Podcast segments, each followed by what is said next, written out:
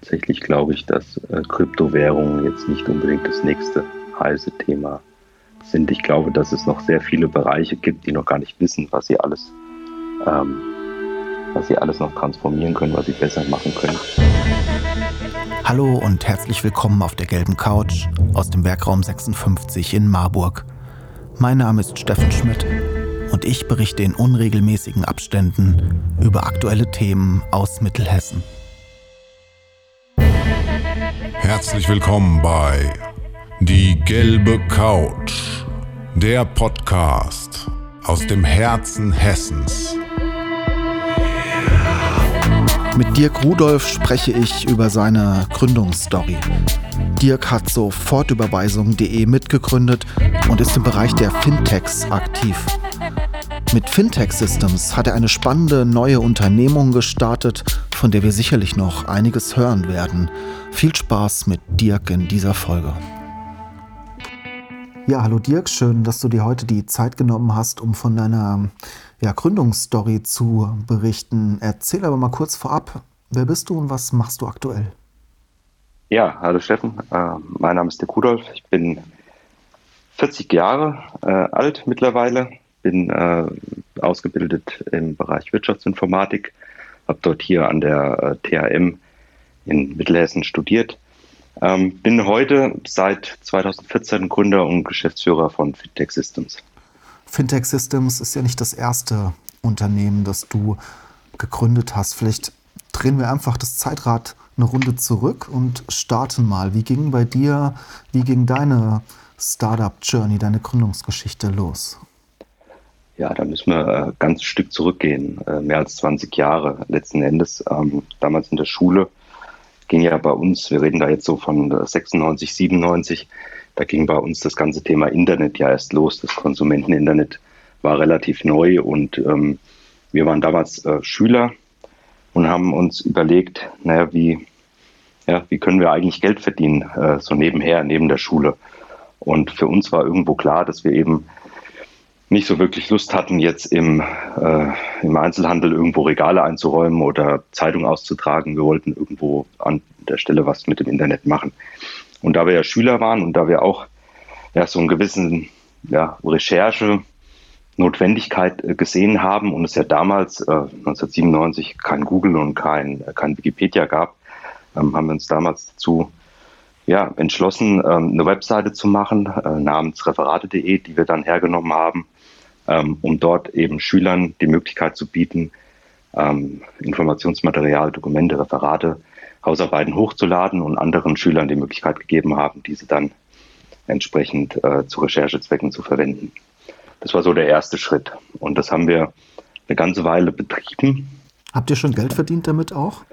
Ja, das war äh, ganz, ganz okay für das Schülerdasein. Heute als Familienvater kann man sich davon natürlich nicht so arg viel leisten, aber wenn man überlegt, was ähm, damals die Benchmark war, äh, war das schon okay. Ja, also wir haben über Werbemaßnahmen damals ähm, ja, Bannerwerbung eingeblendet auf unseren Webseiten und konnten darüber ganz gute Umsätze fahren, hatten aber zugleich ja auch äh, entsprechend hohe Kosten, weil damals war ähm, das ganze Thema Infrastrukturkosten natürlich noch anders da ähm, sich dargestellt, als, als es heute ist, wo man ja relativ gut mit wenig Einsatz oder mit wenig finanziellen Einsatz ähm, ein Unternehmen starten kann. Und gibt es die Seite heute noch?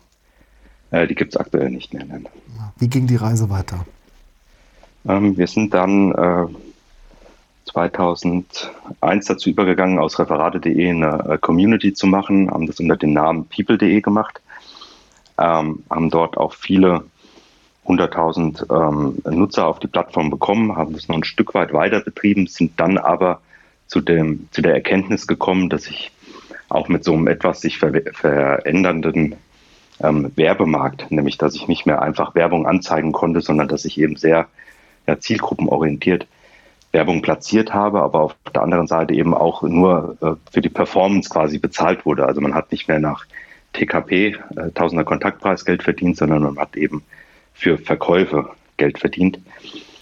Und ähm, da haben wir halt einfach feststellen müssen, dass die Zielgruppe, die wir adressiert haben, halt sehr wenig ähm, ja, Studenten. Kauf, ja, also äh, wenig Kaufkraft hatte und entsprechend ließ sich da eben nicht mehr so der Wachstum darstellen.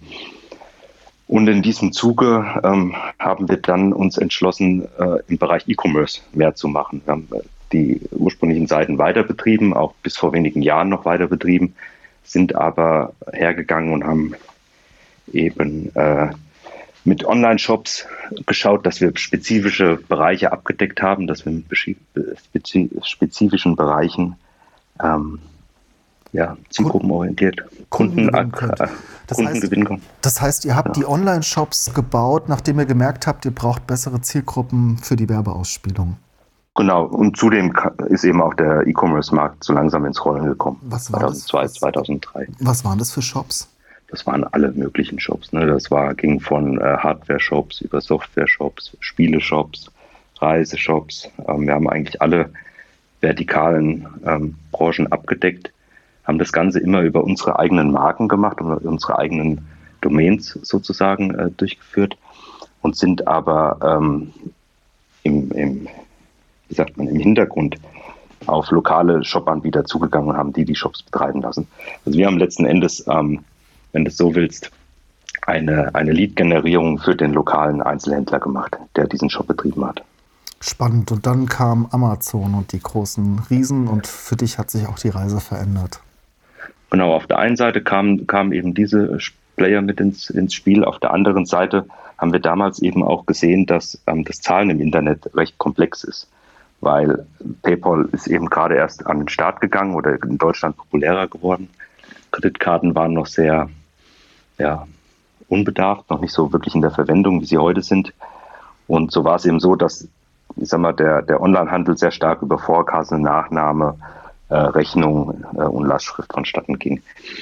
Und wenn man dann betrachtet, dass ähm, es ja immer zwei Seiten eines Kaufs gibt, ne? es gibt den Käufer und es gibt den Verkäufer. Natürlich war für den Verkäufer ähm, das Thema Vorkasse oder Nachname sehr, sehr gut, weil er hat erstmal sein Geld bekommen, bevor die Ware ähm, los oder wegging. Ähm, auf der anderen Seite für den äh, Endkunden, für den Käufer war das Problem, äh, dass er eben lieber auf Lastschrift oder äh, Rechnungskauf gesetzt hat. Ne? Und da aber damals noch das Thema Fraud, was heute ja schon ganz gut gemanagt ist äh, im E-Commerce, dass das damals eben noch sehr, sehr schwierig zu handhaben war. Erklär kurz ähm, mal für die, die es nicht wissen, was es ist. Fraud? Ja. Ja, Fraud ist im Endeffekt Betrug. Also ich lasse mir per Rechnung einen Computer schicken und bezahle ihn einfach nicht. Verstehe. Und dann, dann hast du halt äh, Zahlungsausfälle. Und so gab es da so ein bisschen Mismatch. Und was wir uns halt damals überlegt hatten, war, dass Vorkasse ja eigentlich für beide Seiten eine schöne Sache sein kann, weil das Geld ist erstmal da und dann schicke ich die Ware los. Und ähm, jetzt reden wir aber ja noch in einer Zeit 2004, 2005, wo ähm, SEPA noch nicht so bekannt war. Also diese Überweisungen, die ich heute mache, die dann sofort da sind oder die dann einen Tag später da sind auf dem Empfängerkonto. Ähm, haben wir damals überlegt, naja, wie kann man eben so eine Automatisierung gegebenenfalls einer Vorkasse vornehmen. Und da haben sich eben technologische Möglichkeiten ergeben, dass man das äh, mit einer Plattform stemmen kann. Und so ist eben Sofortüberweisung entstanden. Ein System, was heute recht bekannt ist, was sehr weit verbreitet ist und was im Endeffekt eine Art Automatisierung einer Vorkasse ähm, mit sich bringt. Nämlich ich mache eine Überweisung im Online-Shop und in dem Moment bestätigt quasi die Sofortüberweisung schon dem Händler, die, äh, das Geld ist unterwegs, du kannst die Ware losschicken. Und somit hat man diese, dieses Zeitfenster zwischen äh, Überweisen und Geldeingang zumindest virtuell ein wenig abgemindert. Das heißt, ihr habt die technische Infrastruktur für die äh, Sofortüberweisung gebaut und habt das Ganze dann groß gemacht. Erzähl ein bisschen, wie, wie ist das passiert? naja, 2005 äh, ist Sofortüberweisung gestartet. Und äh, es hat sicherlich eine Zeit gedauert. Es war ein relativ langes ähm, Gap, wo wir eben Zeit gebraucht haben, um, um Kunden zu akquirieren, um äh, auf Online-Händler eben zuzugehen, um aber auch die Akzeptanz am Markt irgendwo zu schaffen. Und das hat eine ganze Weile gedauert. Und äh, wir haben aber dann so in 2006, 2007 einige größere Händler gewinnen können und durch dieses Gewinnen größerer Händler ist das Vertrauen in die Marke gestiegen oder auch in den Weg des Zahlens gestiegen. Ähm, und plötzlich ging es dann eben ja, gut nach vorne, ja, steil bergauf. Das war für und, dich. Ja. ja. das war für dich aber auch nicht das, das Ende. Ähm, war das ein großer Exit oder wie, wie ging es weiter mit sofortüberweisung.de?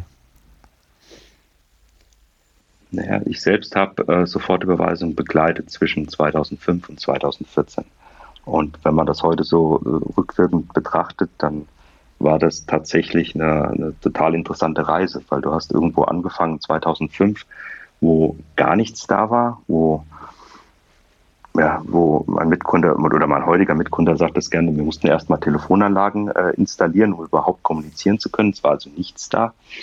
Ähm, und das ist dann eben über ganz viele Evolutionsstufen ähm, gestiegen. Ne? Das erstmal haben wir erste Mitarbeiter einstellen können, dann ist das Team entsprechend gewachsen, dann ist der Markt gewachsen, es gab mehr Vertrauen. Ähm, es sind Investoren eingestiegen. Diese Investoren haben nach und nach eben auch ihre, ihre Anteile erhöht.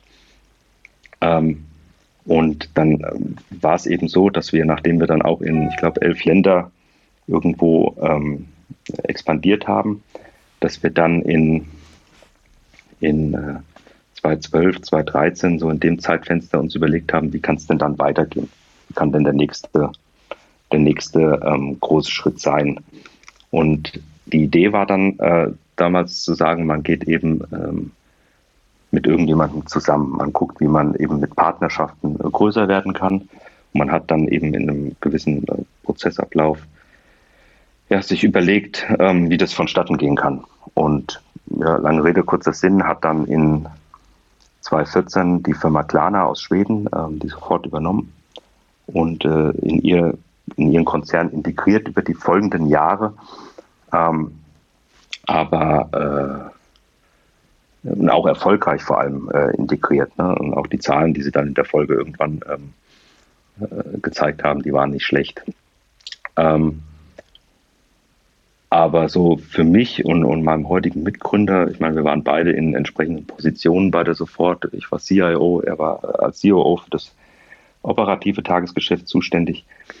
Ähm, wir haben einfach für uns entschieden, das waren jetzt äh, acht, neun schöne Jahre, ähm, lass mal was Neues machen. Und sind dann äh, eigentlich taggleich mit dem äh, tatsächlichen Closing dann des Deals auch ausgeschieden und haben äh, was Neues gemacht, nämlich die Fintech Systems. Du willst dich als Experte positionieren und deinen eigenen Podcast starten? Dann melde dich zu unserem kostenlosen Info-Event an. Wir geben dir die wichtigsten Fragen mit auf den Weg, die du dir zum Start deines Podcast-Projektes beantworten solltest. Geh einfach auf www.wr56.de. Hier kannst du dich für den nächsten Info-Workshop anmelden. Wir freuen uns auf dich. Erzähl mir davon kurz die Ideen äh, im Bereich Fintech äh, damals gab es den Bericht, Be Begriff Fintechs noch gar nicht. Ist das richtig? Heute ist es ja schon eine eigene Branche. Da ging eure Reise weiter. Ja, also es ist so, dass wir tatsächlich irgendwo sagen, dass sofort so ein bisschen das erste Fintech war. Ähm, ja, es, es ging dann weiter. Ich meine, was ist sonst noch passiert während der Sofortreise? Es hat sich ein Prozess in die, in die äh, Gänge, oder es wurde ein Prozess in die Gänge gebracht, nämlich die sogenannte PSD2, das ist die Zahlungsdienstleisterrichtlinie 2. Und im Rahmen dieses ähm, regulatorischen Ansatzes, ist jetzt nicht so ganz so spannend, aber im Rahmen dieses regulatorischen Ansatzes wurde eben dieses komplette äh, Thema rund um, ich nutze das Online-Banking, ähm, um Zahlungen auszulösen, ich nutze aber eben auch das Online-Banking, um Informationen auszulesen, in eine äh, regulatorische, in ein regulatorisches Gerüst quasi ähm, gesetzt. Und äh, das ist ein Prozess, der ist 2009 äh, eingeleitet worden und der ist in 2018 äh, umgesetzt worden europaweit. Und als wir äh, Fintech Systems gegründet haben, da war uns ja klar, dass das irgendwann kommen wird, nämlich drei, vier Jahre später. Und dass es aber jetzt eben einen Markt gibt, der sich am entwickeln ist. Und äh, so haben wir uns dann äh, entsprechend eben entschieden, 2014 ein Unternehmen zu gründen mit der Fintech Systems, die sich genau darauf spezialisiert, nämlich ein ja, Finanztechnologie-Startup zu sein, was die Infrastruktur des digitalen Bankings bereitstellt und sich eben genau darauf spezialisiert. Und ähm, so kann man eben äh, quasi mittels unserer Plattform ähm, im Auftrag des Nutzers, also derjenige, der eine Dienstleistung im Internet verwendet, ähm, Banken, was beispielsweise unsere klassische Zielgruppe äh, auf Kundenseite ist, Bankdaten zur Verfügung stellen und in einen Kontext bringen, der für den jeweiligen Anwendungsfall eben von Interesse ist. Also beispielsweise, wenn ich einen Online-Kredit abschließen möchte, kann ich über mein Bankkonto Bonitätsdaten bereitstellen, wie ähm, meine Gehaltszahlungen, meine Mietzahlungen etc. Also eine Art Haushaltsrechnung. So ein klassisches Beispiel, was man damit machen kann. Lass uns bei Fintech Systems und dem, was ihr da macht, nochmal kurz bleiben. Wie, wie sah der Markt genau aus? Was war genau äh, die Lücke, die ihr erkannt habt oder den, den Need, den ihr erkannt habt? Mhm. Ja, wir erzählen immer ganz gerne eine Geschichte darum. Ähm, die Geschichte ist, dass wir uns mit digitalem Banking ja beschäftigen möchten und dass wir schauen möchten, ähm, an welcher Stelle können wir unseren Kunden, Finanzinstituten, Banken etc. einen Mehrwert liefern. Wie können wir denen helfen, in der digitalen Transformation einen wesentlichen Schritt nach vorne zu machen. Und was wir ganz gerne hernehmen als Beispiel ist das Thema Online-Kreditantrag. Weil wenn ich äh, in die Zeit vor 2014 zurückschaue, dann äh, ist das eine Welt im Online-Kreditwesen, wo ich zwar online einen Kredit beantragen kann, also ein Formular ausfüllen konnte, aber der komplette Folgeprozess musste bei der Bank vor Ort passieren. Ich habe äh, Dokumente bekommen, ich musste mich mit Postident irgendwo identifizieren oder in der Filiale beim Bankmitarbeiter. Musste Gehaltszettel nachweisen, ich musste Kontoauszüge einreichen. Und 2014 hat sich äh, was entscheidend verändert. Es ist nämlich das ganze Thema äh, ja, Fernidentifizierung von Personen zugelassen worden. Das heißt, ich kann heute ja, das haben bestimmt viele von den Zuhörern auch schon mitbekommen, ich äh, kann heute mich online äh, in einem Videochat ähm, bei einem äh, bei Dienstleistern verifizieren und muss nicht mehr vor Ort bei einer Filiale oder über die Post äh, quasi meinen Personalausweis überprüfen lassen. Das geht schon. In dem gleichen Zuge wurde auch ermöglicht, dass eben eine qualifizierte elektronische Signatur möglich ist. Das heißt, ich kann jetzt auch digital ähm, rechtssicher unterschreiben. Und wenn ich mir aber jetzt so einen Kreditantrag anschaue, dann habe ich damit eigentlich nur zwei von drei Säulen irgendwo digitalisiert. Weil der dritte Säule oder die dritte Säule ist ja letzten Endes darzustellen, bin ich überhaupt fähig, den Kredit zu bedienen. Also quasi ist meine Bonität so ausschlaggebend, dass ich in der Lage bin, einen Kredit entsprechend ähm, abzuwickeln. Und äh, das hat in der Vergangenheit eben so funktioniert, dass, ähm, dass äh, der Kunde eine Haushaltsrechnung erstellen musste. Das heißt, er musste schauen, was hat er für ein Einkommen, was hat er für monatliche Ausgaben, was hat er für sonstige monatliche Einnahmen. Hat das dann in der Haushaltsrechnung in der Tabelle irgendwo in dem äh, Prozess niedergeschrieben und hat dann in der Folge noch seine Kontoauszüge und Gehaltsnachweise der Bank zugeschickt. Das heißt, ich habe eigentlich einen äh, digitalen Kreditantrag, der in zwei von drei Fällen online passiert ist, aber der dritte war immer noch offline und war eben zeitintensiv und auch für die Banken natürlich kostenintensiv.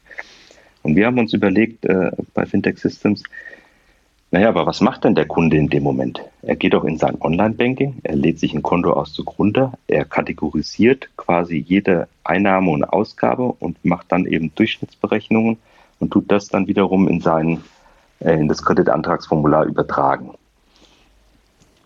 Diesen Schritt nehmen wir ihn ab. Wir ermöglichen ihm, dass er im Rahmen des Kreditantrags sich in sein Online-Banking ein, äh, einloggt, dass dort die Daten erhoben werden, die Daten angereichert und kategorisiert werden und die Berechnungen, die für die Scorecard oder für die Kreditentscheidungsprozesse bei der Bank notwendig sind, dass die entsprechend vorbereitet und aufbereitet werden können, sodass eben im Idealfall ein Kreditantrag komplett online möglich ist und zu einer sofortigen Kreditentscheidung äh, führen. Das hört sich extrem spannend äh, und interessant für viele Banken weltweit an. Ist das so? Also Punkt eins, ähm, es ist spannend. Es ist äh, so, dass wir heute mit etwas mehr als 150 Unternehmen zusammenarbeiten. Dabei sind äh, größere Banken äh, wie eine Santander, eine DKB, eine N26 dabei, es sind aber auch Vergleichsplattformen wie eine Check24, Veribox, Finanzcheck, ähm, Kunden von uns, die uns genau für diesen Anwendungsfall einsetzen. Erzähl mir kurz was zu Fintech Systems. Äh, wie seid ihr gewachsen? Wie viele seid ihr gerade? Wo sitzt ihr? Ähm, Fintech Systems ist 2014 gegründet. Ähm, wir haben heute knapp 60 Mitarbeiter, ähm, verteilt über vier Standorte in Deutschland. Das sind Berlin, das ist äh, Köln. Äh, die Firma gegründet ist in München und ich selbst äh, und auch ein Großteil des Teams sitzen in Linden äh, in Mittelhessen bei Gießen. Wo geht die Reise noch hin? Habt ihr noch Pläne mit Fintech Systems? Ich denke, Pläne hat man immer und ich denke auch, dass äh, wir noch sehr viele Möglichkeiten haben, in Zukunft zu wachsen. Denn der Markt ist ja noch relativ frisch. Wir sind zwar 2014 gegründet, die Regulatorik, auf der wir quasi fußen, ist aber erst 2018 ähm, in Kraft getreten und 2019 haben wir dann unsere entsprechende Lizenz bekommen. Das heißt, wir sind noch sehr früh am Markt, ähm, haben uns aber da eine äh, gute Position erarbeitet. Ähm, und äh, ja, haben noch viele Ideen, was wir, was wir über die nächsten Monate und über die nächsten Jahre ähm, an, an Themenbereichen backern wollen. Und natürlich wollen wir auch dann äh, entsprechend das Team äh, vergrößern, ähm, mehr Leute noch in äh, verschiedenen Bereichen hinzunehmen und äh, wachsen, so wie das, denke ich, jeder Unternehmer möchte. Jetzt bist du seit vielen Jahren im Fintech-Bereich unterwegs.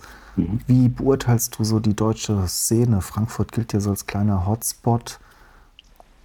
Ja, ähm, ich glaube, dass durchaus sehr viel Innovation aus Deutschland herauskommt. Es sind gerade im Fintech-Bereich ähm, viele Themen, die angegangen werden, die eben nicht nur das reine Kopieren äh, US-amerikanischer äh, Startups sind, sondern viele Ideen, die ausprobiert werden, viele Sachen, die vorangehen. Und vor allem denke ich, dass gerade im Fintech-Bereich äh, man sehr gut auch nachhaltige Geschäftsmodelle aufbauen kann. Ansonsten ähm, Hotspot Frankfurt, ich glaube in Deutschland ist das sogar sehr stark verteilt. Ähm, gerade was, was ähm, gerade was Fintech anbelangt, ist äh, Berlin natürlich sehr stark, ähm, aber auch München Ich würde tatsächlich sagen, dass Frankfurt vielleicht gar nicht der, der Hotspot schlechthin für Fintech ist. Und so thematisch gesehen, was denkst du, was sind die nächsten großen Themen im Bereich Fintech? Ist das Bitcoin? Sind das Alternative? Sind das Kryptowährungen? Oder ist es schon durch? Tatsächlich glaube ich, dass äh, Kryptowährungen jetzt nicht unbedingt das nächste heiße Thema sind. Ich glaube, dass es noch sehr viele Bereiche gibt, die noch gar nicht wissen, was sie alles, ähm, was sie alles noch transformieren können, was sie besser machen können. Ähm, ich denke da speziell so an den Versicherungsbereich, äh, wo man sicherlich noch ein bisschen Hirnschmalz auch reinstecken muss, wie man, wie man dort die nächsten Schritte geht. geht. Ähm, Vermögensverwaltung ist ja schon ganz gut dabei.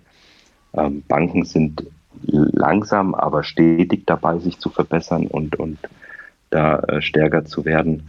Und auch so im Factoring-Leasing-Bereich oder auch Identifizierung von Personen äh, regulatorische, technische Lösungen. Das sind alles Themenbereiche, wo man sich mit beschäftigen sollte und wo ich glaube, dass äh, Deutschland auch einen entsprechenden Vorreiter spielen kann. Nochmal kurz zum Abschluss. N4, N24, nee, N26. Nochmal kurz zum Abschluss.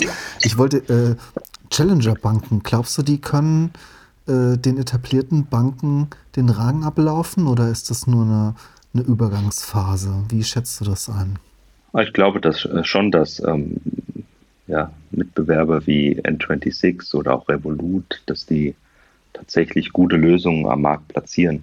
Im Endeffekt ist eine Bank, wenn du so willst, ja ein, auch nur ein Infrastrukturdienstleister für ein Konto.